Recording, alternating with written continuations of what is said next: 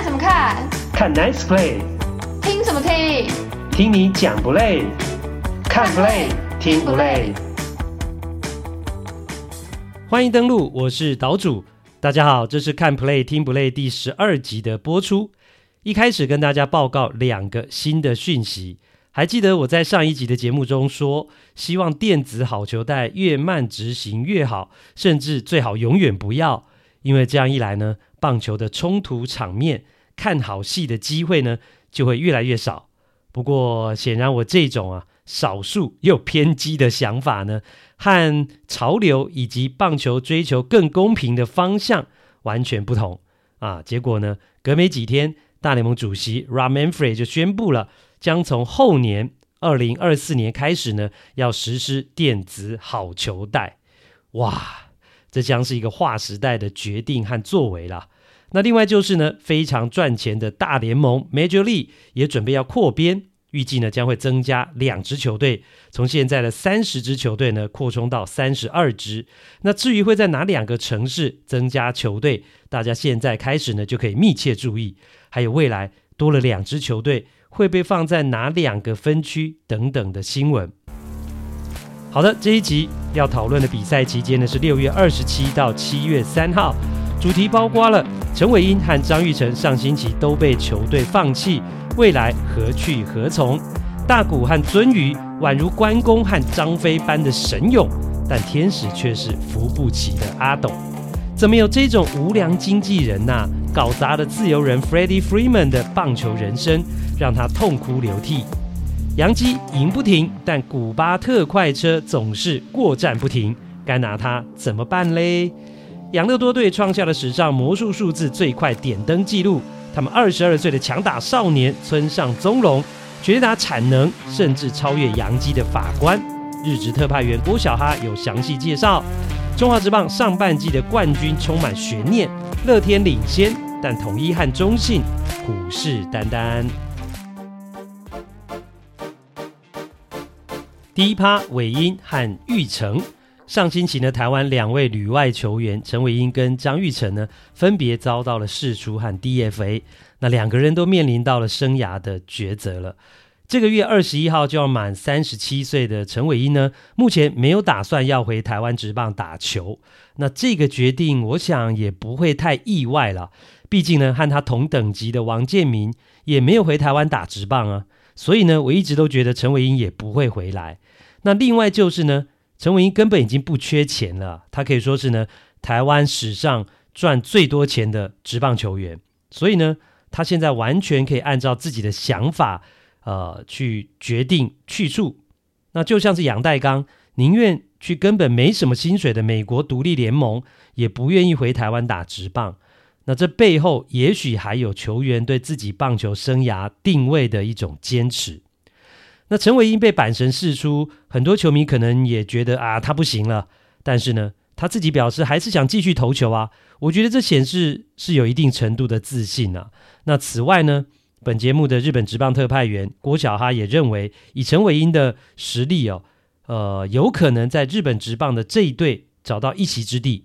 那后面的日本职棒单元呢，呃，会为大家做更详细的说明。那至于张玉成呢，呃，则是今年第二度被 DFA 了。海盗队决定放弃他，我想也没话讲了。毕竟当初呢，海盗队的总教练呢，Darry Shelton 就说会给张玉成足够的机会，并没有食言。最后是给他将近五十个打席的机会，但是张玉成还是没有把握住啊，没有把实力发挥出来。打击的三围只有一乘六七、两乘八六跟两乘六二，十八场比赛只有两分的打点，一支全垒打。那至于未来他会怎么走，我觉得应该还是会先留在美国找机会，毕竟连林子伟都还在努力啊。只是随着今年的离开守护者，加上没有办法留在海盗，以及呢年纪越来越长了，只能说呢，在美国职棒的路会越来越窄，越来越难走。那接下来如果还是没有办法留在大联盟，那下个月就要满二十七岁的张玉成，我相信他就会开始认真考虑咯，梦想跟生计之间的抉择。那等到他觉得时候到了。啊，就会考虑回台湾打球了。第二趴，两个 MVP 表现的球员救不了一支坠落的天使。上个礼拜呢，从六月跨到了七月啊，大家在帮大谷翔平结算他六月份二刀流的成绩单，真的是非常辉煌啊！打击的部分呢，两成九八的打击率，全队第一；OPS 呢，点九七三，六支全垒打，十七分打点。那这三项都是全队第二，仅次于尊于 Mike Trout。那投球的部分呢，大谷五场先发拿下了四胜。ERA 一点五二，二十九点二局呢，投了三十八个三振呢、还创下了连续二十一点二局无失分的记录。那这样的成绩完完全全就是一个人抵两个人，而且投打都是明星球员等级的表现。那另外呢，就是 Mike Trout 在六月份呢，则是轰出了十支全垒打，贡献十九分打点，OPS 是破一的一点零三六。那这两个人呢？六月打得这么好，但是天使六月的战绩却只有十胜十九败，胜率只有非常可怜的三成四五。所以任凭这两个球员再怎么努力啊，打得再怎么好，其实效果非常有限。所以很多球迷都会开玩笑说啦，天使就只有两个球员在打球。就以投手来看，天使六月拿下了十胜。大谷一个人就包办了四成的胜场数，他四胜一败嘛，一点五二的自责分率。那其他的天使投手加起来是六胜十八败，四点一九的 ERA。上个星期呢，甚至还出现了一场比赛啊，在外野守备的 Mike Trout 发现自己球队的投手出现投球动作的破绽，英文叫 Tipping Pitch，也就是呢，Trout 破解自己。球队投手的投球动作，他甚至还在比赛当中呢，一边模仿一边做出那个动作。不同的球种，那这个投手呢，手套放在胸口前的位置是不一样的。然后呢，哦，Mike Trout 的动作也被转播的镜头给拍到，影片也被放到了 Twitter 上面，大家就很惊讶说：啊，这种情况连自己的队友都发现了，为什么天使的教练团、天使的投手教练？没有发现呢。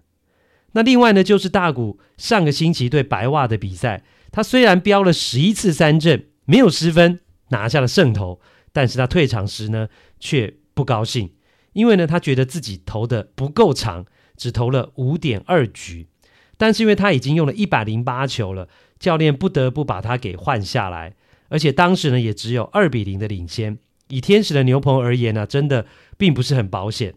那当时呢，大谷是低着头，没有理会任何人的。退场之后，直接就走进了球员的更衣室，完全无视于在板凳区等着要跟他击掌的队友们。只有他的翻译啊，水原一平啊，知道大谷 key mobile 啊，赶快拍了一下他的屁股，但是大谷也没理他了。那再一次的，我们看到很明显的感觉，大谷想要一肩扛起胜败，甚至呢，一肩扛起整个天使队的心情。如果你问我，我觉得他已经表现够好了啦。其实呢，应该可以不要这么拼了。要投打二刀流已经是够耗损他的身体，如果还要每一次上呃这个先发上场都要把自己呢呃投到极限，那付出的精力当然是更庞大啊，耗损也会更严重。现实一点的问，他这样子努力去拼，换到了什么？值得吗？他换到了像鳟鱼一样，今年可以领三千五百万美金这种薪水吗？没有。他的表现能让天使起死回生，打进季后赛吗？很难呐、看看前面讲的，大谷投打两端缴出什么样优异的成绩啊？那天使最后是什么样糟糕的战绩啊？在上一集呢，第十一集的节目当中，我们就谈到，以天使目前的薪资结构是没有空间用大合约绑住大谷的。日本媒体更是很清楚直白的说，他离开天使是迟早的事情。那既然如此，那大谷现在是为何而战呢？大谷何须完全燃烧自己去争取那最后还是打不进季后赛的胜场数呢？当然，作为一个职业球员，上了场尽力表现是本分。此外，大谷也在累积更多的个人记录，那这些当然都是他应该要认真打球的理由。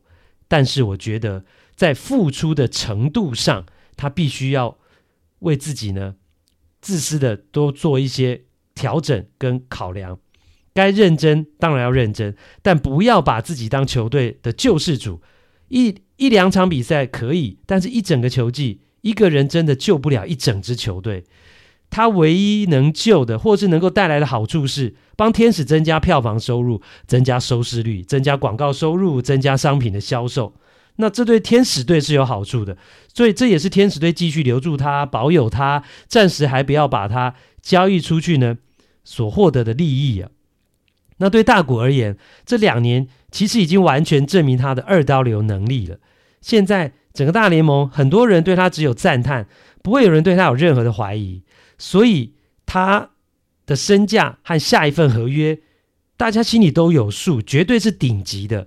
甚至有人说，以他二刀流在投打两端输出的这个成绩的数字来计算，他应该拿到一年六千万美金的薪水。这当然是一个比较夸张的说法了，但是也从不同的层面再次的证明大谷举世无双的二刀流能力。所以我觉得，对大谷而言，现在最重要的事情就是要保持健康，不必要为了多帮天使抢一胜，或是多抢一个垒包，过度燃烧，或是做太冒险的事情。不管是从球场上表现出来的斗志，或是场下透过媒体的访谈，大谷都表明了他对赢球和打季后赛的渴望。所以在证明了自己二刀流的能力之后，我觉得他的下一个阶段。应该是保持健康，保持还能够燃烧更久的身体和能量，加入一个有竞争力的球队，然后证明自己也能够帮助这样的球队打进季后赛，甚至打进世界大赛，让大家看看无极限的二刀流还能发挥出什么样神奇的表现。第三趴，怎么会有这样的经纪人呢？自由人 Freddie Freeman 痛哭流涕背后的真相，原来我被经纪人搞了。其实上一集的节目呢，我本来就想要讲这个 Freddie Freeman 呢回到勇士主场的话题，但是后来因为呢，呃，这个东西呢内容实在太多了，就舍弃。不过也还好没讲，因为呢上个星期又有最新的进展了。那这一集来讲呢是刚刚好。那去年呢，呃，在亚特兰大勇士队拿下了世界大赛冠军的。Freddie Freeman 长时间以来都是勇士队的一哥啊，也就是呢球队的 face，球队的脸，第一号的代表人物。而且呢，他又在合约年帮球队赢得世界大赛冠军，这样的功劳和贡献，大家都觉得他应该就是会球员生涯都待在勇士队，直到退休，甚至未来还可以当教练。然后呢，他的五号背号也会跟着永久退休，成为球队的一个传奇。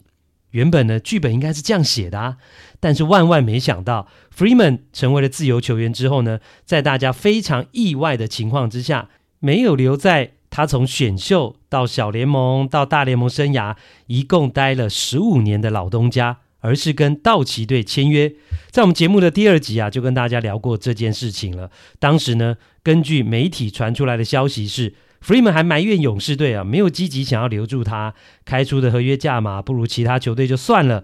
谈判期间总共也只打了两通电话，感觉诚意也不足。那后来甚至决定放弃签回 Freeman，先下手为强的签了前运动家队的重炮一垒手 Matt Olson，让 Freeman 很傻眼的。那最后就接受了道奇队的合约，加入道奇队。而这样的故事内容啊，到了六月下旬，Freeman 首度回到了亚特兰大对战老东家的时候呢，有了截然不同的大翻转。大家先是看到了三连战的第一场比赛的赛前记者会，三十二岁已经是三个小孩爸爸的 Freeman 在媒体面前哭了，而且不但是哭了，是痛哭流涕、痛哭失声的那种哭。边哭边说，整整十五分钟。我看到很多美国记者都发 Twitter 说，采访棒球以来，从来没有看过一个球员像这样在记者会里面哭得稀里哗啦的。那他为什么哭？第一个原因就是回到了亚特兰大，回到了勇士的主场，触景伤情，走上了过去十二年每天走的路啊，看到依旧穿着他的球衣的死忠的球迷。那遇见非常熟悉的媒体记者，遇见了过去的球团的工作人员等等，老朋友很多啊。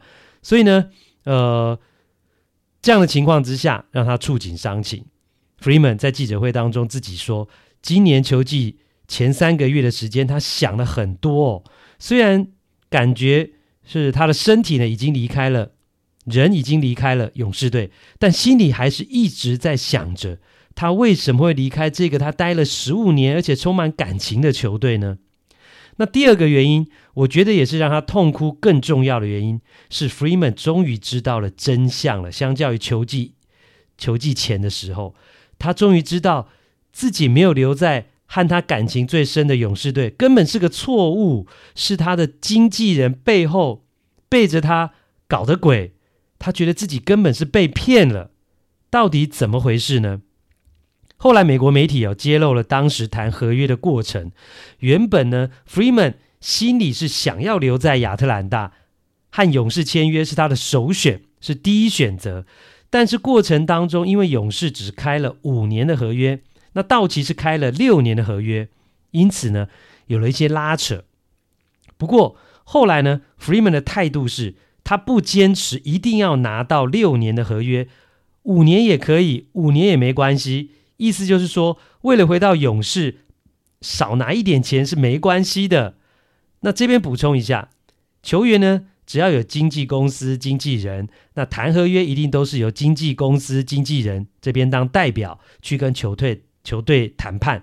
那球员是不会自己出面的。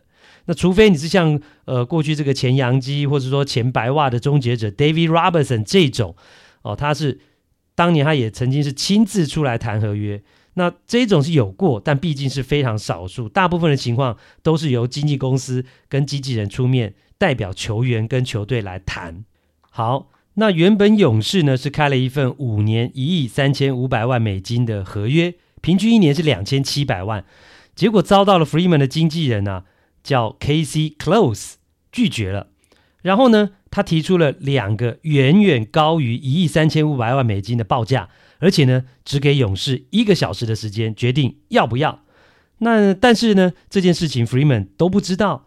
那后来呢？勇士就加码了五百万美金，提升到了五年一亿四千万美元。那等于就是呢，平均一年呃两千八百万美金。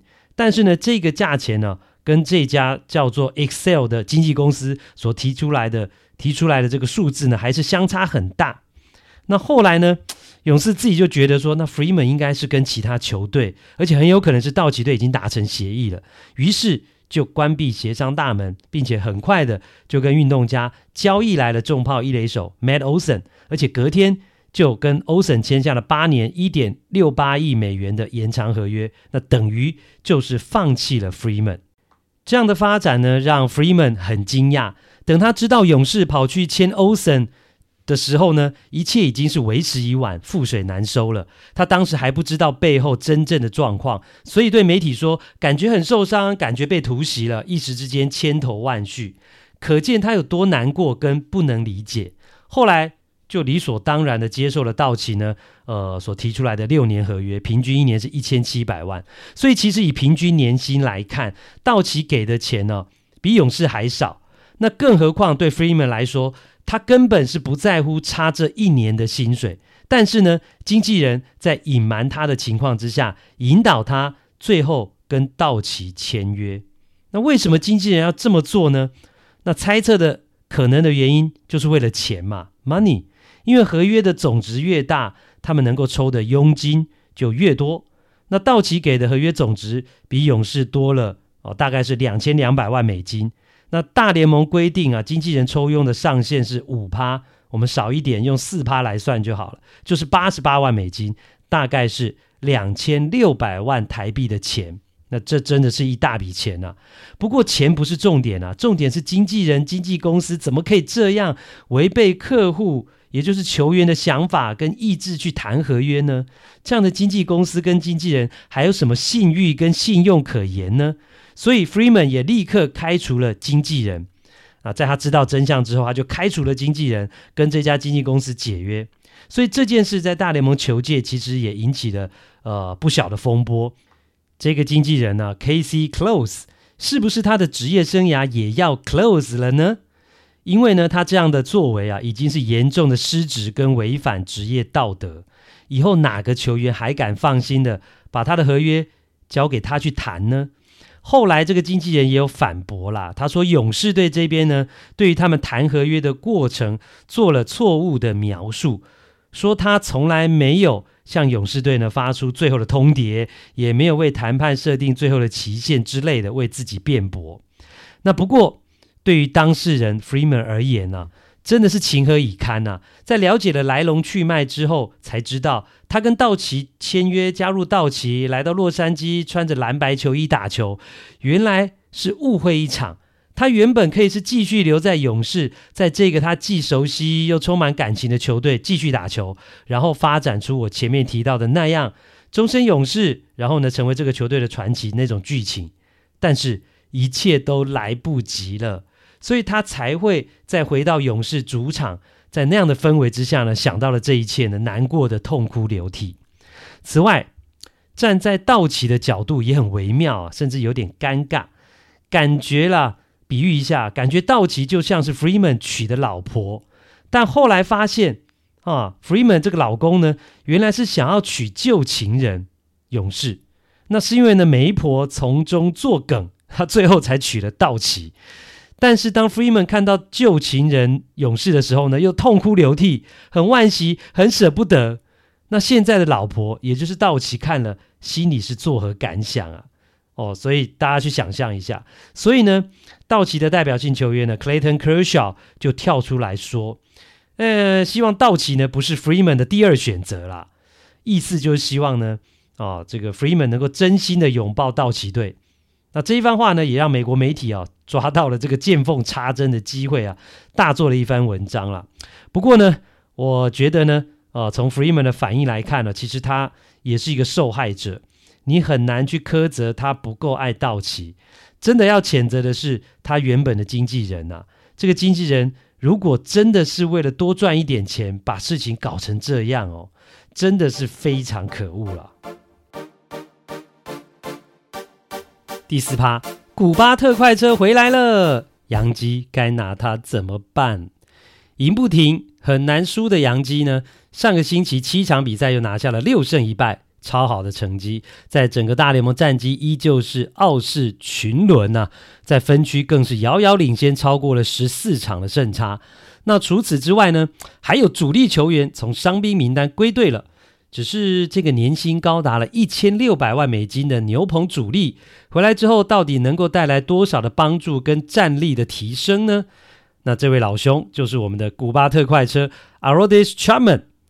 伤兵归队的第一场比赛，他就投得一塌糊涂啊，在八分领先的情况之下上场，竟然连一个打者都解决不了，是连投了三个四坏球保送之后。被换下场，那很多洋基球迷看的真的是呢，快吐血了，直摇头，甚至呢，在现场还有球迷是比中指的都有。那其实呢，以现在洋基队已经有非常稳定的终结者 Clay Holmes 的情况之下，那大家都很清楚，Charman 回来也不会改变现状的。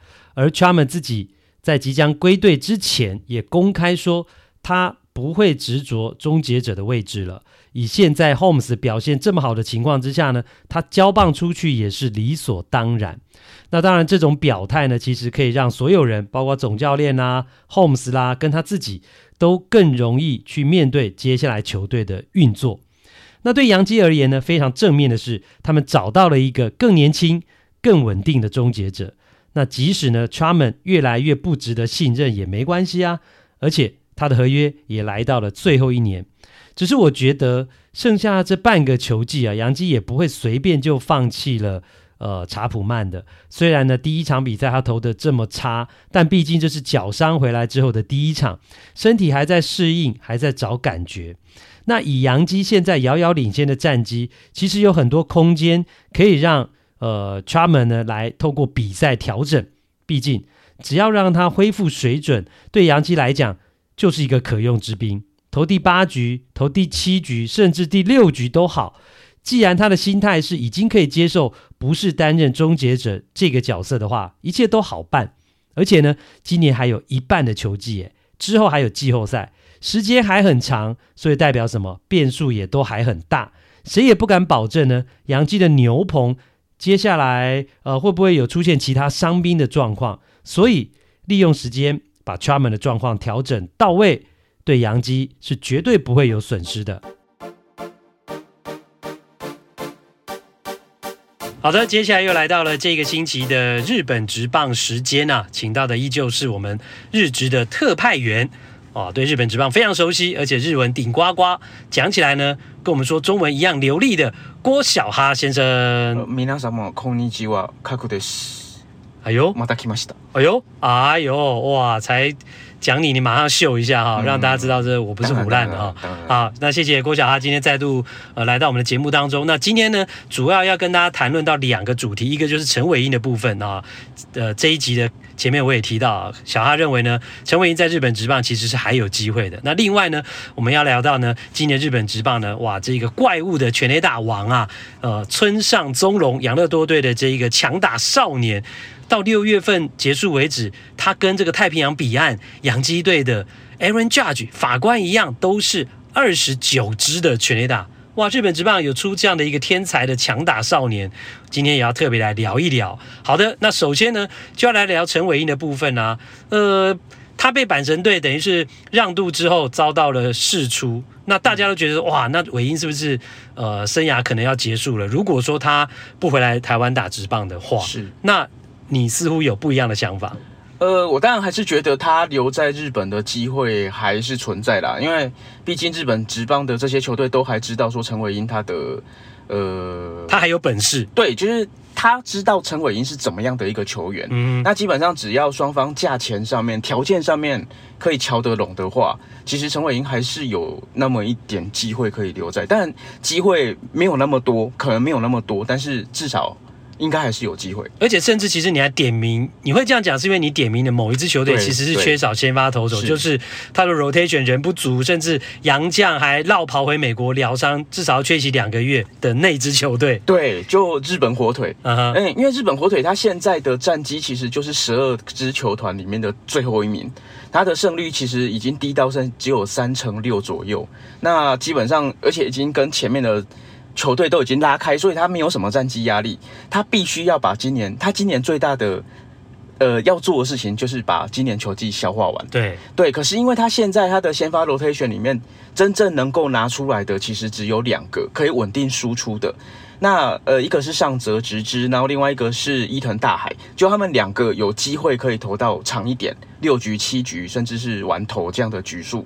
但是其他的投手。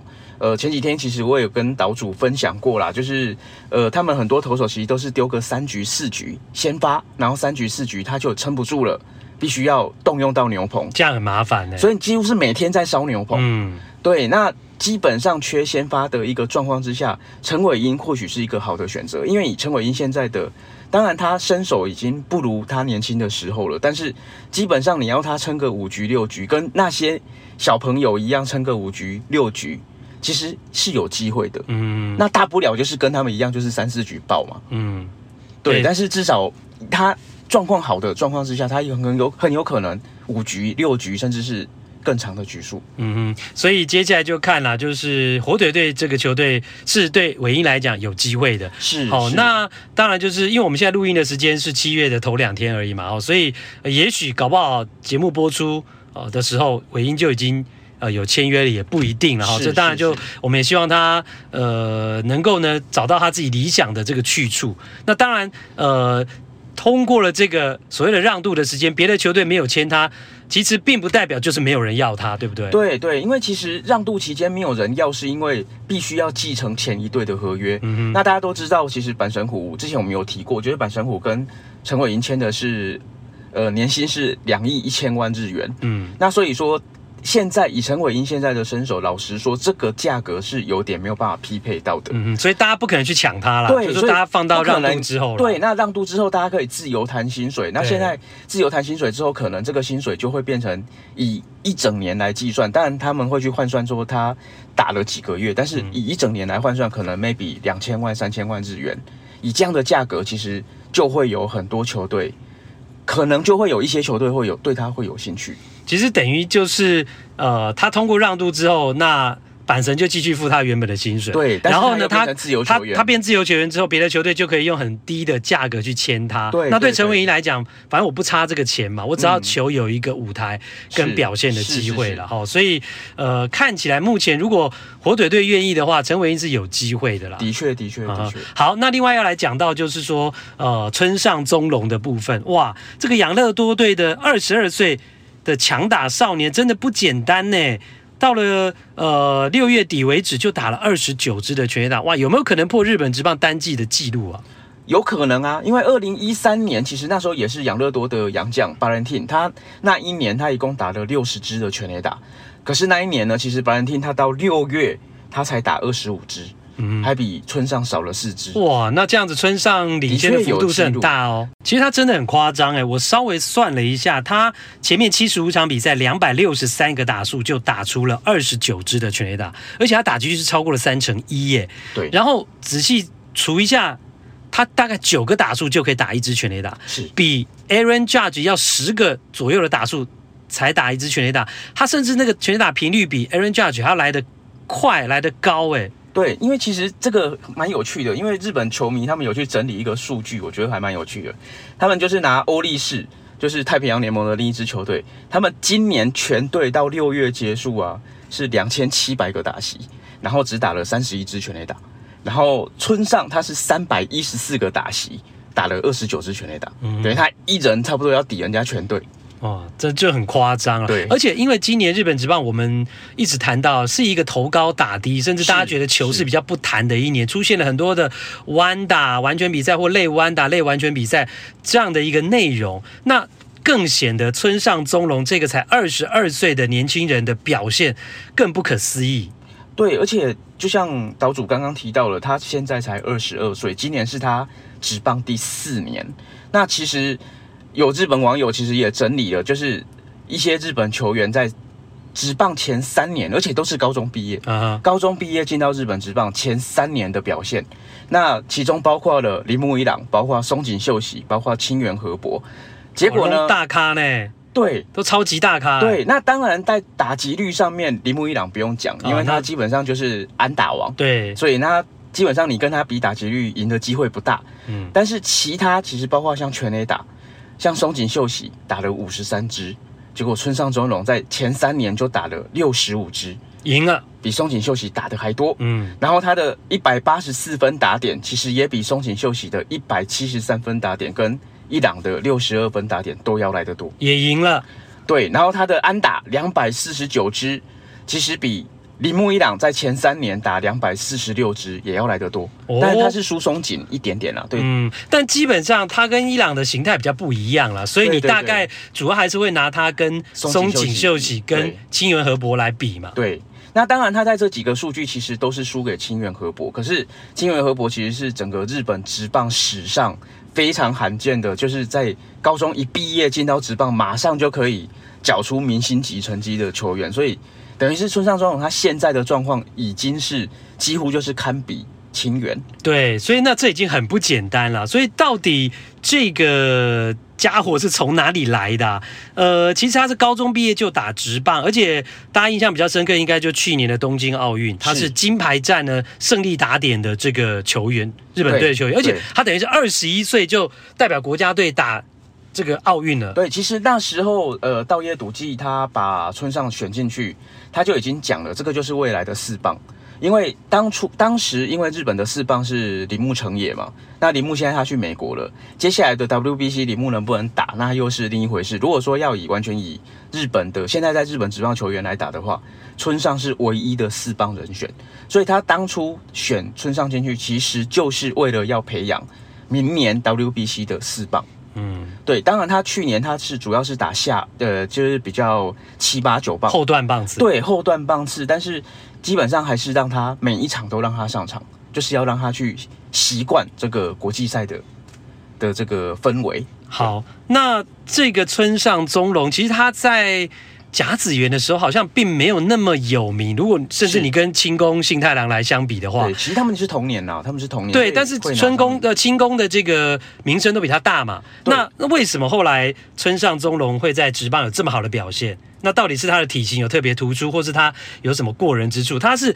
我查了一下，一百八十八公分哦，算是蛮高大，以东方人来讲，然后也接近一百公斤的这种魁梧的体型，九十七公斤。是，那这个部分应该我相信也会有影响。那还有呃其他技术的层面，你要不要跟大家来分享一下？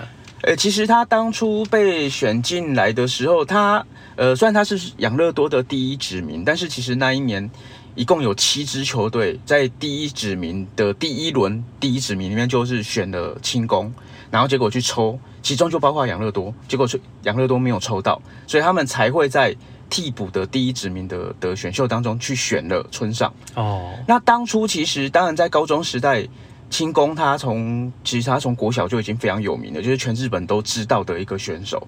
那在知名度上面，村上是不如清宫，这一点毋庸置疑。但是因为其实那时候在整个日本的应该怎么讲？网络界其实大家就在讨论说，村上跟清宫到底谁会比较好？那其实那时候就有很多人在讲说，清呃，其实村上更有可能打出来，因为他的打击更全面，这是一个。第二个是他当初的守备位置是捕手，所以其实他的身体能力相对来讲比只能守一垒的清宫要来得好。就是你是有转到其他，比方说你如果速度快一点，你可以去守外野，然后你如果手背呃够灵活的话，其实你还可以去转三垒。像 Bryce Harper 以前一开始也是捕手，后来去守外野。对对，就是你如果是捕手的话，你还有其他的选择。可是因为清宫他从小就是一垒手，所以他的。进到职棒之后，他能够选择的守备位置其实不多。那清宫他在解决了，他在进职棒之后，养乐多就说我会把他拿来当三垒手来培养。你说村上啊？村上，嗯，对，他一进职棒，养乐多就立刻决定说我会把你拿来当三垒手来来来训练。然后结果他当初是一开始是只让他练手背。然后打击的部分就是你自由发挥，嗯哼，对，所以他其实所以也没有揠苗助长，也没有给他太大的压力，对，所以他第一年的上半季其实他没有在二军的表现，其实他没有特别的突出，他就是还是跟一般的二军，呃，跟新人一样，就是他必须要去适应直棒的的球速啊，跟直棒的变化球，对，但是到了大概第一年的五月六月左右，他就开始习惯了。这样的呃变化球跟球速之后，他就开始有一些打击上面的进展。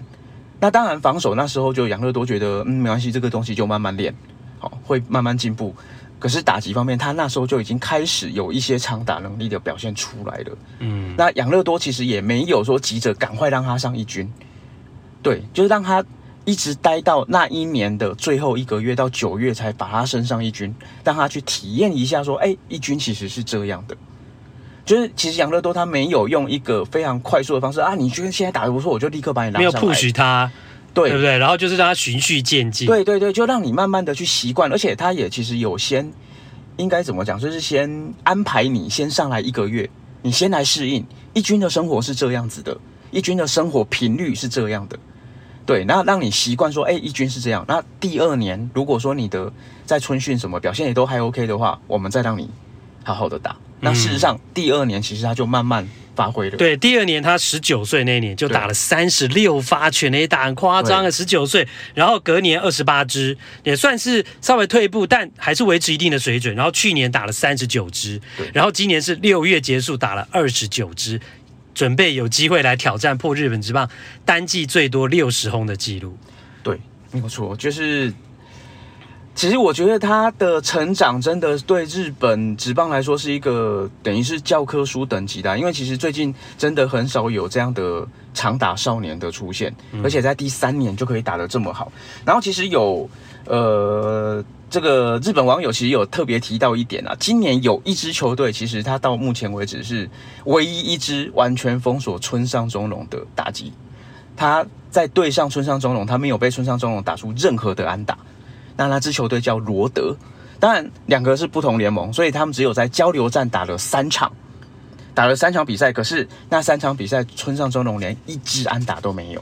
哦，那当初大家都在研究说。罗德到底怎么对付村上的？结果他们的答案是罗德一直用低球，哎，一直用高球去面对村上。可是现以中央联盟来讲，因为大部分的中央联盟投手都是以变化球见长，所以大家都投低球，就是用希望用低的球去压制村上。结果他的低球内角低，打击率四成七六，六支全垒打；内角偏中间，六成六七，两支全垒打。大家觉得打得比较不好的外角低，他也有四成三支全垒打。等于说你只要打他喜欢低球，结果中央联盟的投手你还一直丢低的，那这样大家就变得投其所好。对，就是大家讲说，其实或许只是因为中央联盟的投手他习惯中央联盟投手的攻击方式。然后又加上他自己的打击习惯，比较喜欢打低球，嗯，所以才能够让他的成绩可以这么的恐怖。哦，所以其实跟 Mike Trout 有点像，Mike Trout 也是喜欢打低的球。对对对。那当然就是罗德就反其道而行啊，那我就投高的给你，就是你就比较打。那当然你要投高的球，就是你的球基本上你的直球要比较有威力。嗯，那这一点可能 maybe 就是太平洋联盟这边的投手在这一点上面可能会比中央联盟的投手要稍微好一点，所以或许。村上来到，假设他当初是加入太平洋联盟，或许他出来的机的这个时间就不会这么快，因为投手相对来讲可能就比较能够去压制他的打击的特色。好，所以呢，讲到就是在日本职棒也出现了一个非常值得大家注意的，呃，强打少年，二十二岁的。呃，养乐多队的村上宗隆啊，今年呃这个全垒打的记录呢，不断的在往前推进哦啊，到时候会打出多少轰啊，大家可以拭目以待。那今天也谢谢小哈来到我们的节目现场，也感谢大家的收听，小哈谢谢。哎，我是来上马的西塔。最后谈到国内的中华职棒，上半季只剩下最后两周的赛程了，那哪一队能够拿下冠军？出现了一些变数，原本感觉还蛮稳的乐天桃园呢，上个星期啊，竟然做溜滑梯啊，前四场比赛全败啊，吞下了一个四连败。还好，呃，礼拜天最后一场呢，踩了刹车，击败中信兄弟，加上统一又输给了味全，那乐天的魔术数字呢，减到了七，在只剩下九场比赛的情况之下呢，基本上啊，乐天的命运还是可以掌握在自己手中。加上这个星期还有跟统一和中信各两场的交手机会，最快呢，呃，这个星期就可以封王。反过来也要看看统一跟中信甚至味全能不能够合力啊，拖住乐天封王的脚步。好啦，这个星期的看 play 听 play 就进行到这边，也欢迎大家按订阅以及五星评价，行有余力给我们抖内赞助更是感激不尽。感谢您的收听，拜拜。